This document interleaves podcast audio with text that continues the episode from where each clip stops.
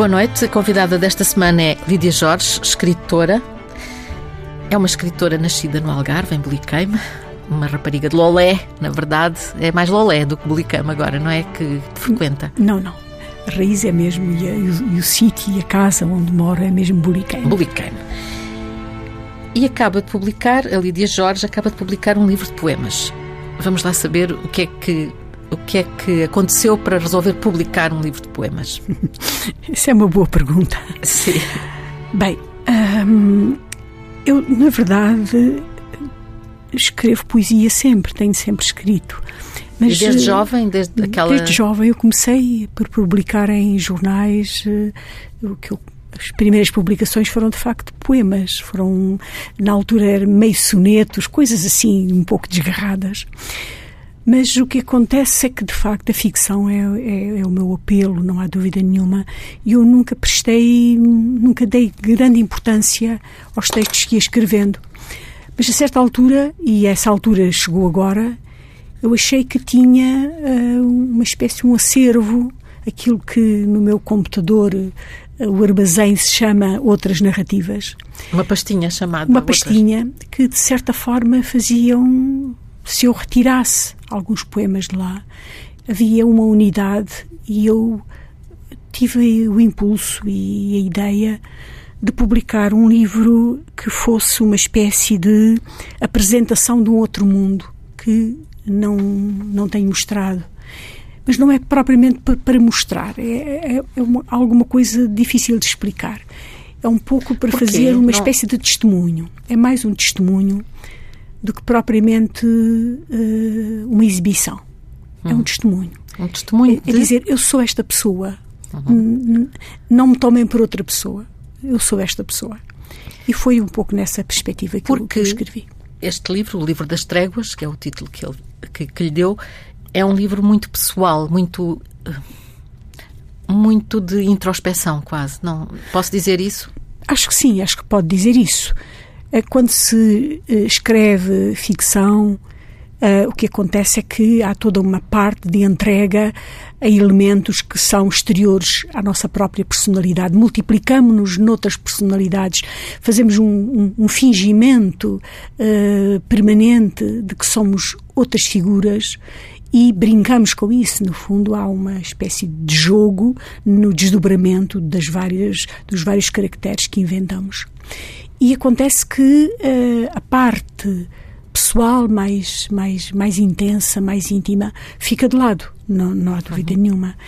E, portanto, na poesia, o que acontece, e é o meu caso, portanto, eu não me quero apresentar como poeta, não é isso, eh, nem que os poetas pensem que eu estou a querer invadir a casa deles, mas é dizer-lhes que eu tenho também este género, que são uma espécie de narrativas curtas, onde a intensidade da linguagem uh, alcança, penso eu, um outro tipo de dimensão que eu, em geral, poupo nas, uh, nos, li nos livros de ficção mesmo quando os livros de ficção têm algo de autobiográfico. Estou a pensar na Costa dos Murmúrios, eram em Moçambique, numa situação que conheceu, que viveu, mas não era a Lídia a personagem.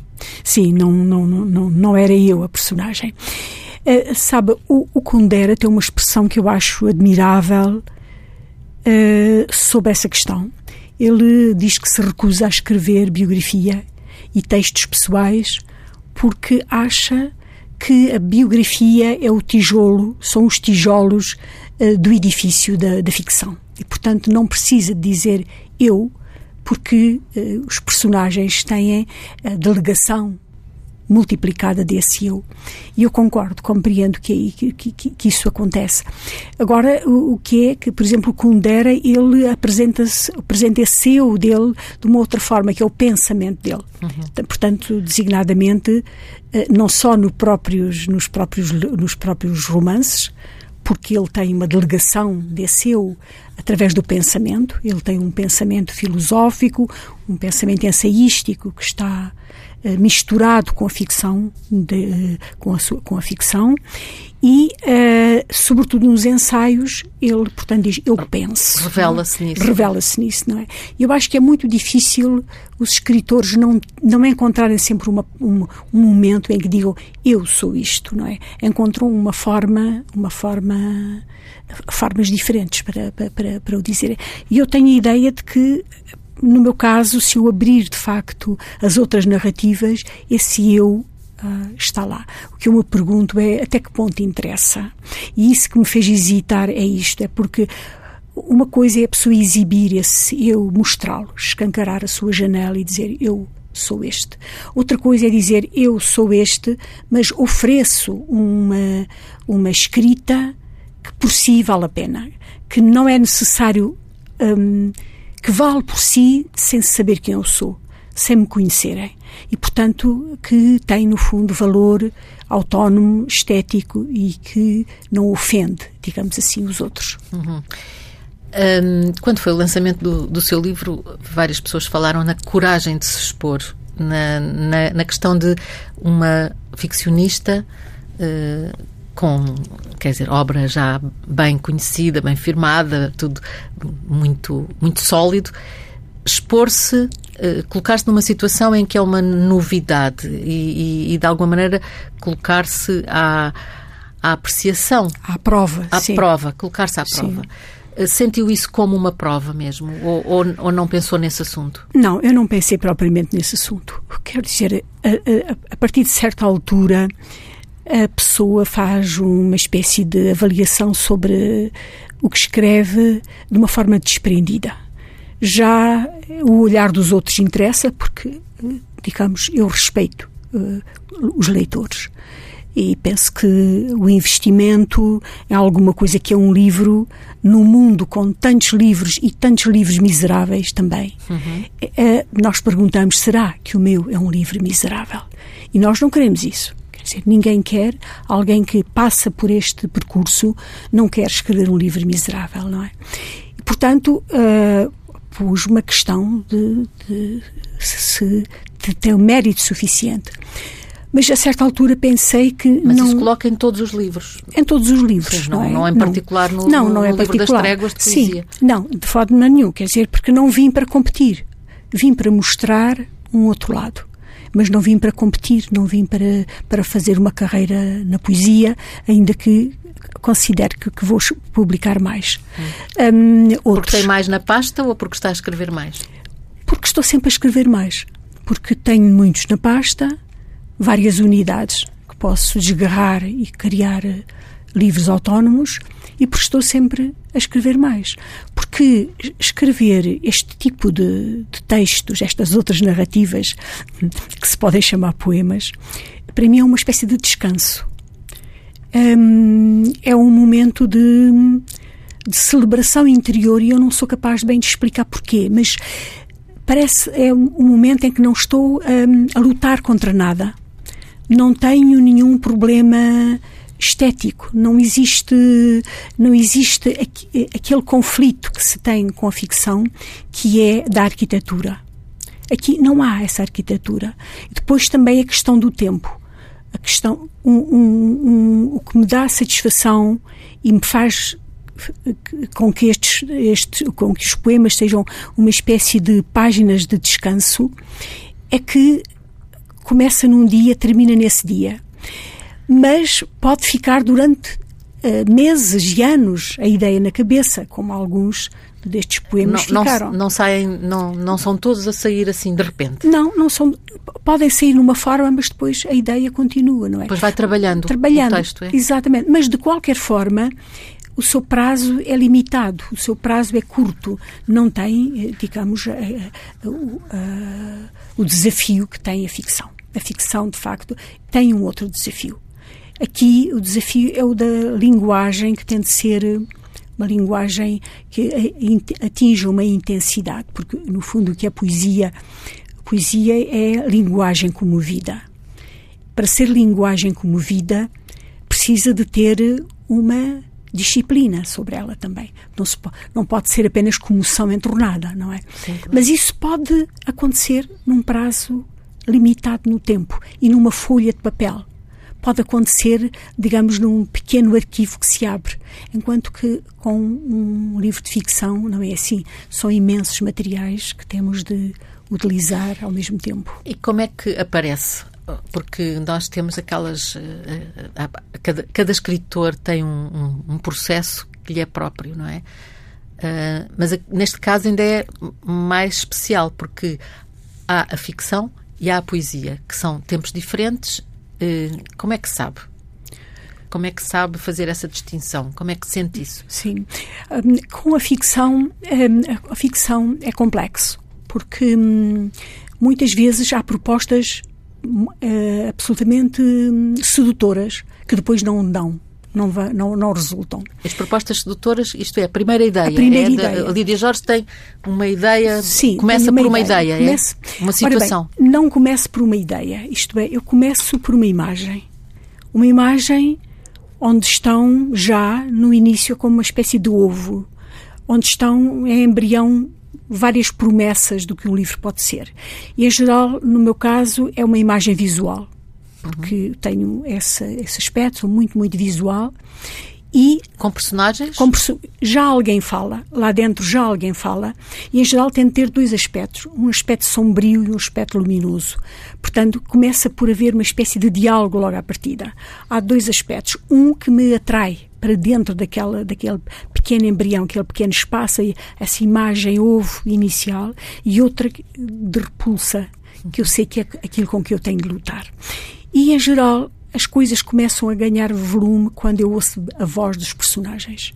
Isso é muito para mim é um processo que talvez eh, haja explicações psicanalíticas ou psico, enfim psicológicas para isso, mas é há alguma coisa que eu diria eh, aliás há algumas explicações que, que o processo é semelhante ao processo da Uhum. É como se na histeria o histérico vive fora de si aquilo que queria viver no seu interior, não é?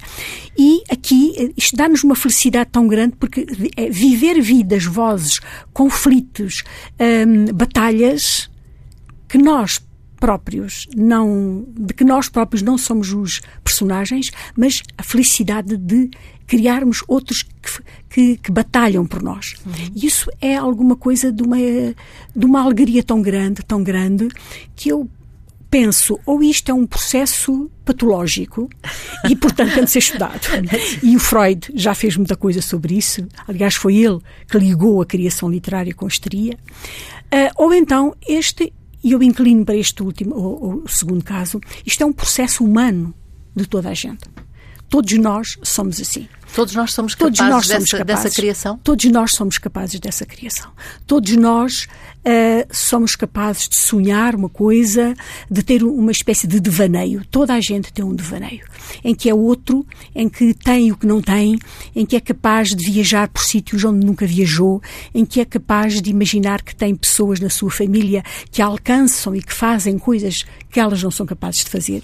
E nós próprios imaginámonos divagando como sendo outros. E isso é uma, é uma, é uma, é uma fonte de felicidade. Isso, as crianças fazem isso e agora eu era não sei o quê, e agora tu eras não sei o quê. Exatamente. Estão já a fabular, porque não é? são puras. Mas é diferente.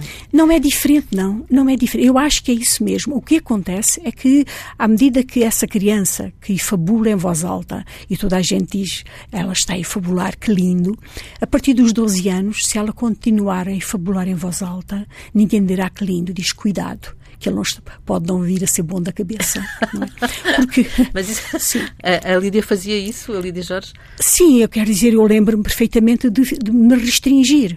Na minha família havia duas pessoas muito diferentes. A minha avó, que me empurrava para a fantasia, e a minha mãe, que tinha um grande medo que eu fosse como o meu pai e, portanto, me coibia e queria que eu. Fosse como o seu pai, quer dizer o quê? Que era fantasista, uhum. que era um homem da fantasia absoluta, não é?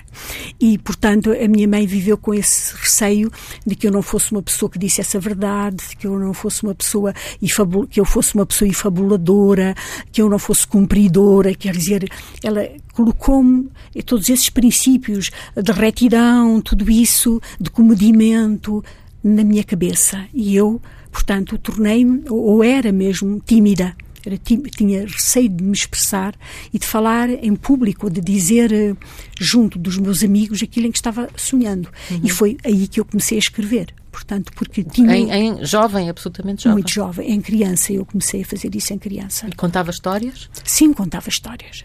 Com personagens? Personagens. Quando tinha 11 anos, tinha um romance um romance tinha um romance. 33 páginas para um romance. Imagina. 33 páginas é Bom, muito. E eu sei disto porque foi quando, foi guardado? quando eu fui, durante imenso tempo, até há, alguns anos, quando houve uma, uma uns, mas os arranjos na casa de Buriqueime, a caixa onde isso estava também desapareceu. Ah. Mas uh, quando eu publiquei o Dia dos Prodígios ainda existia esse, esse, esse, esse caderno, um caderno em papel, de folhas de papel a almaço, uhum. que eram umas folhas longas de 35 linhas, que era onde, onde as crianças, as crianças faziam os exames e as provas, e eu escrevi essas 33 páginas, não é?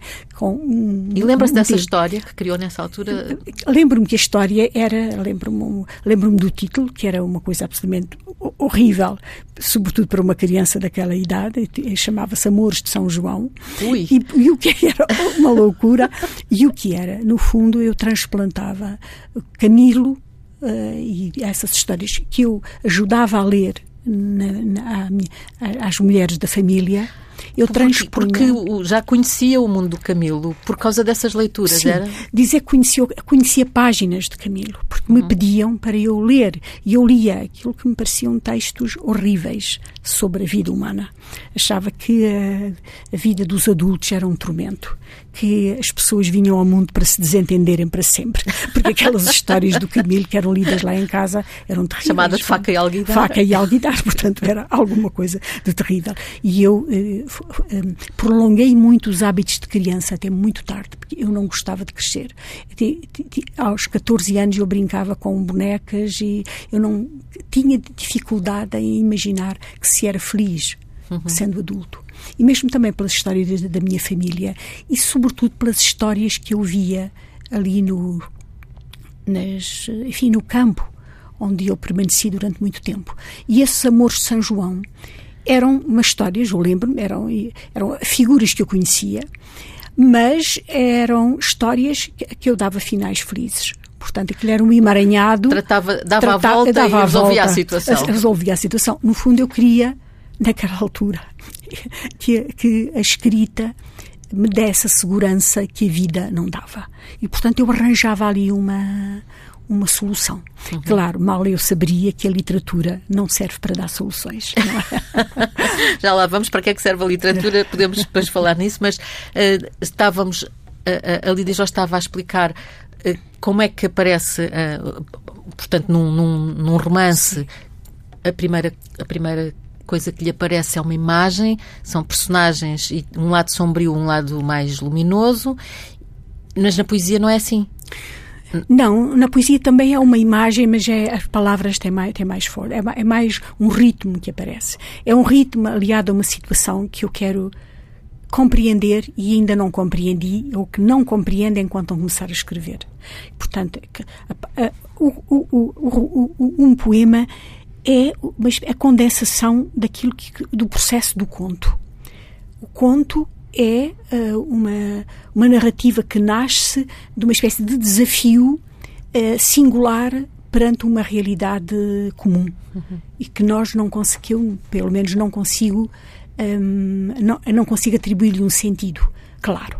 E a escrita de um conto Uh, dá-me esse sentido, claro. Lembro-me perfeitamente, por exemplo, de um conto que se chama Overbooking, uh, que está no, no Amor em, uh, em Alubito Bay, e que é, é uma história maléfica, de facto, é a história de como um grupo de jovens, num dia em que ganham uma partida de futebol, e que não têm recompensa, ficam tão felizes, tão felizes e não têm recompensa a não ser comer mangas verdes. Uhum. E isso acontece em, em África. E eles eh, ficam como que com uma necessidade de fazer alguma coisa que os transcenda. E o que é que acontece? Encontram uma freira, a freira que lhes costumava dar boleia, e precisamente eles fazem um crime sobre a, sobre a freira. Uhum. E, portanto, é um, é um conto que eu sei que muitas pessoas dizem que se arrepiam com o conto e assim. Sim, confesso que sim. sim, é, mas uh, quando eu comecei a escrever eu não sabia qual, que sentido dar-lhe àquele, àquele conto. Depois percebi o que é que eu queria, não é? Eu queria que a, a voz da pessoa que dá o conto, que conta a sua história, que ele a conta precisamente porque tem um arrependimento tão grande, tão grande que se vai que vai contar finalmente o que eles naquela noite fizeram. Uhum. E, portanto, ele que deixou de. A freira, vítima daquela situação, um, começou a aparecer. Ele, portanto, começou a ter uma visão. Ela aparecia-lhe em toda a parte. Ela que, que, que tinha sido boa, é, uhum. completamente boa, não é? Ele, ela aparecia-lhe vestida de azul, uh, aparecia-lhe em toda a parte. E ele, a certa altura, numa noite, uh, em que houve um overbooking e, portanto, ele ficou com outras pessoas fora do, fora avião, do fora do avião. Ele, numa noite, a uma desconhecida, ele conta essa história. E o que conta é que, precisamente, ne, ao entrar no hotel nessa noite, na, na, portanto, para, para, para, passar a noite no, no, hotel perto do, do aeroporto, aeroporto, ele, ao fundo do corredor, viu de novo vir ao encontro dele a freira. E ele então conta o conto dizendo que vai regressar e passados muitos anos vai contar finalmente aquilo que aconteceu. Uhum. E, portanto, eu só percebi o sentido de, do conto quando, de facto, no final ele explica o que vai, o que vai fazer. Portanto, um conto acaba por ser uma revelação também. E para, eu, próprio, para o próprio, para o próprio autor. E isso, para mim, é, digamos, é um, é um meu exercício de escrever contos, é assim. E com o, o poema acontece de uma forma semelhante. O ritmo aparece no primeiro momento com uma imagem, mas eu não sei, não sei ainda o que é que o que é que ele vai, o que é que lhe vai acontecer. Portanto, uh, aliás, o primeiro poema deste livro que se chama Acontecimento uh, esteve durante muito tempo só com as duas primeiras partes escritas. Antes eu era uma pedra das montanhas e tudo em tudo estava reunido. Esse é uma mesmo. coisa quase bíblica. Não sei, Tem assim mas, um ar de criação. não, mas, mas é isso, quer dizer, o que nós fomos antes. Nós não sabemos o que seremos depois, mas também não sabemos o que fomos antes, não é? E há uma espécie de deslumbramento pelo facto de nós aparecermos, quer dizer, aparecemos. E tudo pode terminar em nada, mas há uma coisa que acontece é que nós acontecemos. E isso tudo pode desaparecer, tudo pode ser vão, menos o nosso acontecimento, não é? Uhum. E, e, essa, essa era a ideia desde sempre, mas a última parte eu não a tinha. É, não, é o que resolve. É o que resolve. Sim. É o que resolve. Que é, a, lua, a luz brilhante pode proclamar: não valeu de nada a tua vida. Isso e muito mais mas não poderá dizer tu não aconteceste. Aconteci e essa é a minha honra desmedida. Exato, exato. Essa última parte veio muito depois. Veio depois porque uh, eu tomei esse apontamento, assim, uma coisa rápida no princípio, mas ficou em suspenso, não estava esclarecido. Mas sabia era que era um empurrão para, para encontrar as palavras que definissem. Isso eu compreendo que os poetas têm uma forma de trabalhar com certeza muito diferente de, dos ficcionistas, porque eu calculo que eles vivam uh, envolvidos com precisamente com este uh, com este desafio que é de a partir calculo eu, não é? A partir de, de determinado dado, depois fazer alguma coisa que uhum. tem um sentido, que tem que tem que, que, cria uma unidade, não é? E não é não é fácil, com certeza. Uhum. Lídia Jorge, uh, a Lídia Jorge eh, continua a escrever poesia e continua a escrever prosa, naturalmente. Está a preparar sim. algum romance neste momento? Sim, estou. Estou a preparar, sim. Estou a preparar. E não quer falar sobre o assunto? Há alguma superstição não. à volta disso, de não falar não. sobre aquilo em que se está a trabalhar? Não, não é superstição. Não é superstição a ideia de que a pessoa conta e que depois desaparece, ainda que às vezes eu brinque e diga, e tenho dito isso muitas vezes, que uh, quando os pássaros põem os ovos no ninho, se nós formos tocar nos pássaros, os, o, as mães sentem, não sei se é o cheiro, se o que é que é, e, e abandonam os ninhos, não é? Uhum. E nós, digamos, é um pouco. As histórias contadas são como os ovos dos pássaros, não é? Mas não é bem por isso, é que enquanto uh, uma história ou um livro é só pensado, ele tem uma, um encanto muito grande, porque é só nosso. A partir do momento em que nós partilhamos, como é de dizer, há uma, há uma espécie de, de energia que se esgota imediatamente e, sobretudo, nós acalentamos essa história com, com, precisamente com esse encantamento. E no momento em que fica em voz alta, a história um, como que mostra o seu lado limitado. Ficamos perante a limitação. E isso já me tem acontecido. Eu começo a contar e perdo o encanto, mas não perdo o encanto porque por superstição de que o outro tira ou de que o, o ar engole, nada disso. É porque eu vejo imediatamente, uh, como numa radiografia, vejo os ossos da história e, e fico em confronto com a possibilidade ou a impossibilidade dela. E eu quero, durante mais um tempo, avolumá-la dentro, bruni-la cá dentro, até que ela, até que eu possa falar dela como alguma coisa já vestida. Uhum. Mas na verdade todos os romances têm uma espécie de esqueleto que nós poderíamos condensar em três frases e ficava a história contada, não é? E, e que, que não tem a qualidade do romance, evidentemente. Não, porque isso é, é a questão, quer dizer, é a questão. Eu, uh, porque o romance não é só a história, não é? Custa-me sempre imenso quando dizem condense. Aliás, vê-se nos catálogos dos livros, em que se contam em, em, quatro linhas a história. E é tudo tão banal, tudo tão desgostante, porque não vale a pena. Não vale a pena. Aliás, era. Estou a pensar na Madame Bovary, por exemplo. Sim, o António Alçada Batista, uma vez num programa de rádio, eh, fez uh, o resumo do Hamlet. E dizia: Vejam que ridículo. Se alguém fizer o, o, o resumo do Hamlet, é uma desgraça completa, não presta para nada. Porque o que, o que, o que faz o Hamlet é a densidade do conflito, é a linguagem poética, é a criação da, daqueles personagens contraditórios, é aquela figura do Hamlet eh, que parece que vai desaparecer a cada instante, parece ele próprio é um espectro, é tudo isso, não é? Ora, é, o romance, e é, o romance é uma disciplina muito importante. Está em crise, não há dúvida nenhuma, mas é uma disciplina muitíssimo importante, porque tem, de facto, esse vestido das palavras é importantíssimo que se aproxima uh, da linguagem, do pensamento uh, solitário da pessoa. Uhum. E quando esse treino desaparecer, esse treino de lento, de, de uh, passar páginas para descrever ambientes, para descrever, para analisar um caráter, uma para personagem, uma personagem, para, hum, para uh, descer às razões profundas dos comportamentos, quando isso desaparecer. Agora, Agostina acaba de nos deixar, deixou uma obra eh, maravilhosa, imensa, densa.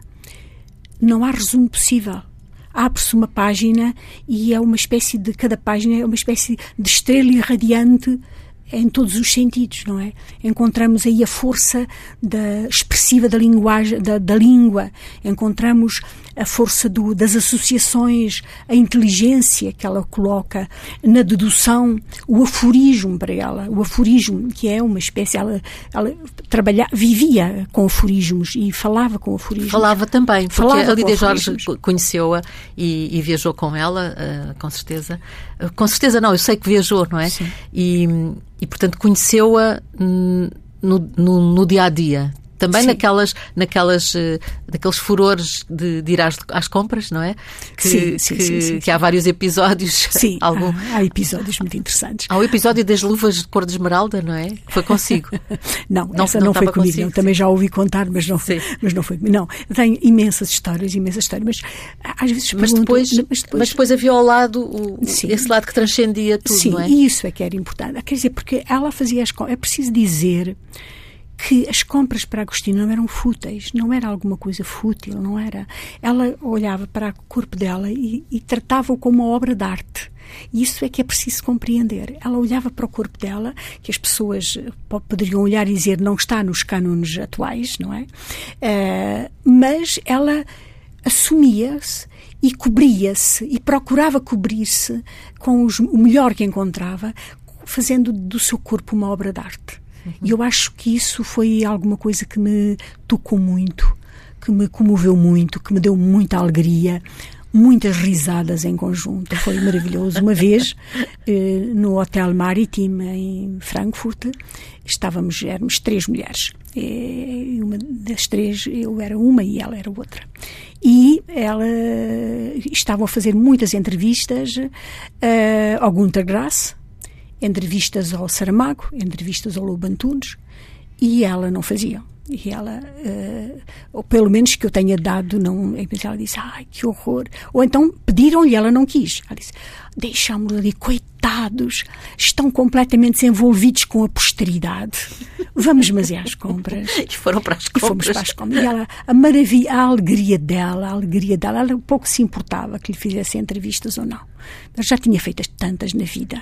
E, e isso era alguma coisa de, de, de desconcertante, mas ao mesmo tempo muito, muito importante. Quando ela diz, eu não me tomava muito a sério.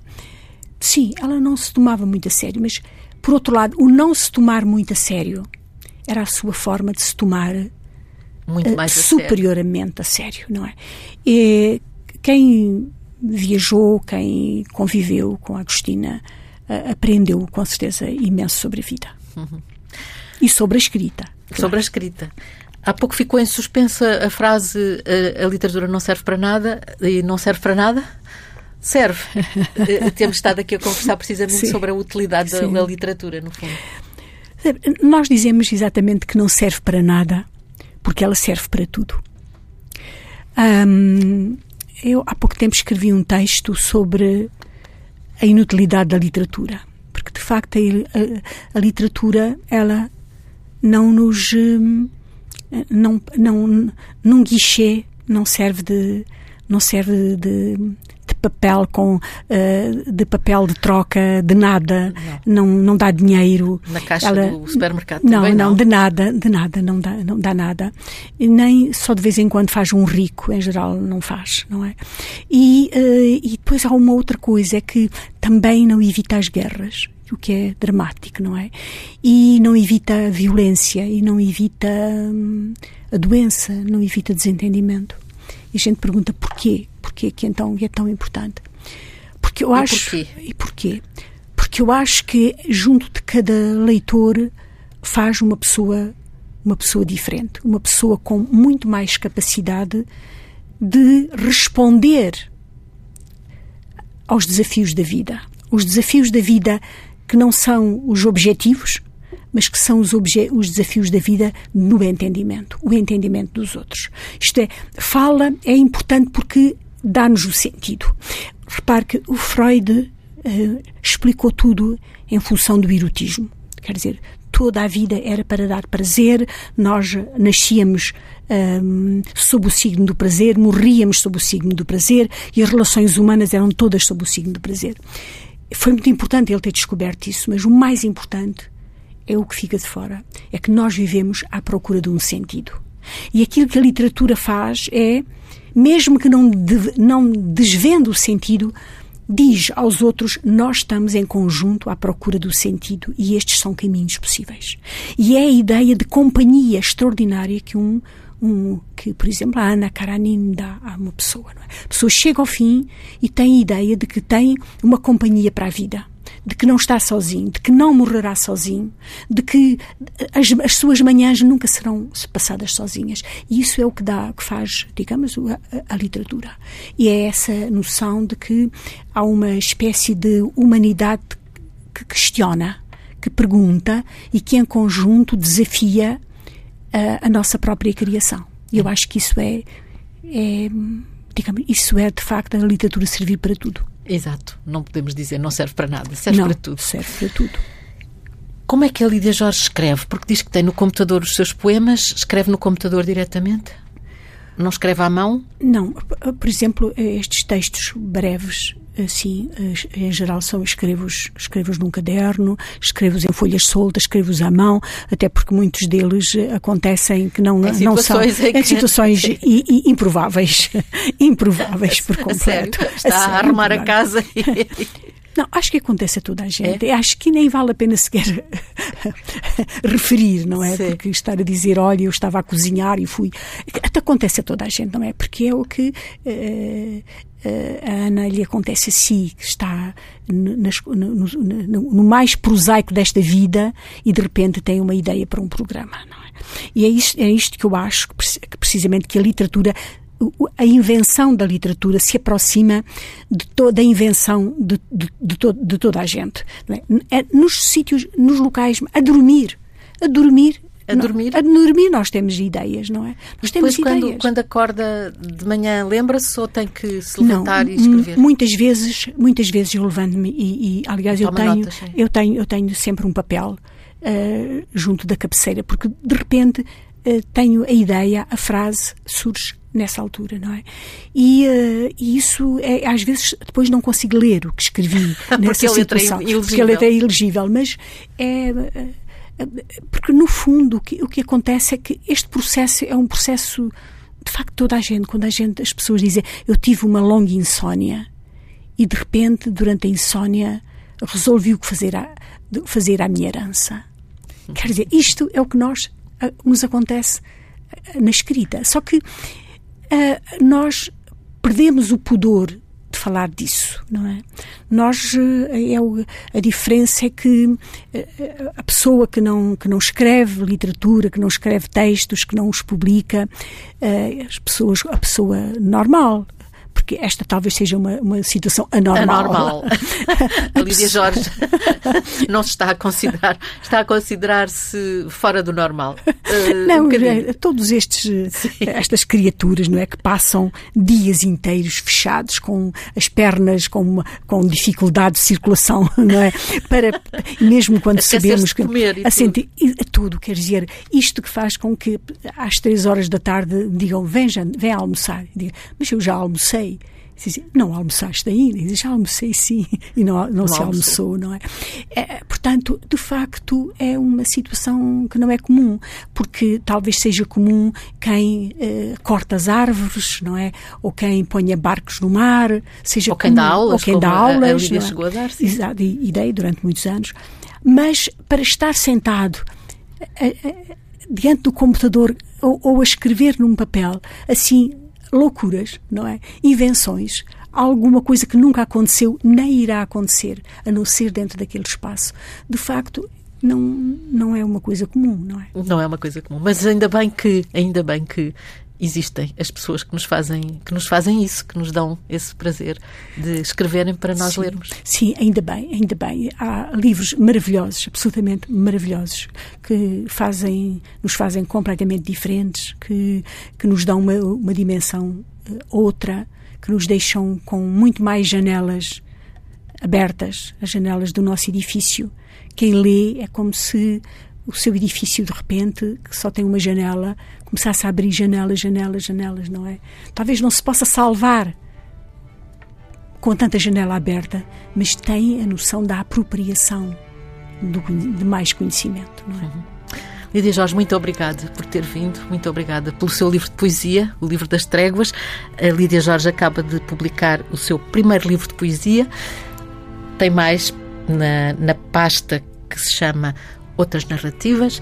Portanto, podemos esperar. Podemos esperar também um, um novo romance que está em trabalho, uh, uh, está a ser cozinhado, digamos. Este foi o começo de conversa com o trabalho técnico da Margarida Adão. Sempre atenta. Até à próxima semana.